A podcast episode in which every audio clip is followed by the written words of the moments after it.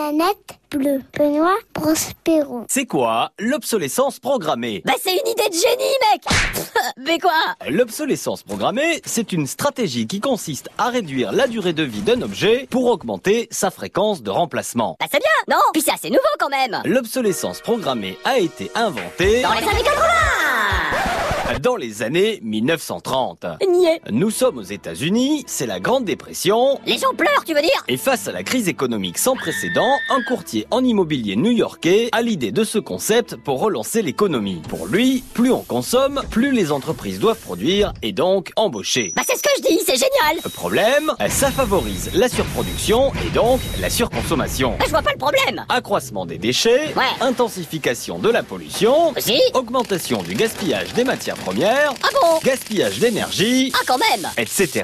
De plus, produire vite et pas cher engendre souvent des délocalisations, accentue les conflits entre les pays qui détiennent des matériaux recherchés, favorise la culture du toujours plus et donc la frustration. Bah non, je suis pas frustré Et euh, dis-moi, euh, tu parles, tu parles, mais t'as des exemples Non parce qu'on accuse les gens là, mais bon L'obsolescence technique quand l'un des composants de l'objet n'existe plus. Ou encore l'obsolescence esthétique quand une entreprise présente très fréquemment un nouveau modèle, soi-disant beaucoup plus performant. Bon, euh, de toute façon, tant qu'on peut le faire, on, on s'en fout des obsédés de la planète Pardon Il se trouve qu'en France, depuis 2015, c'est un délit passible en théorie de 2 ans de prison et 300 000 euros d'amende.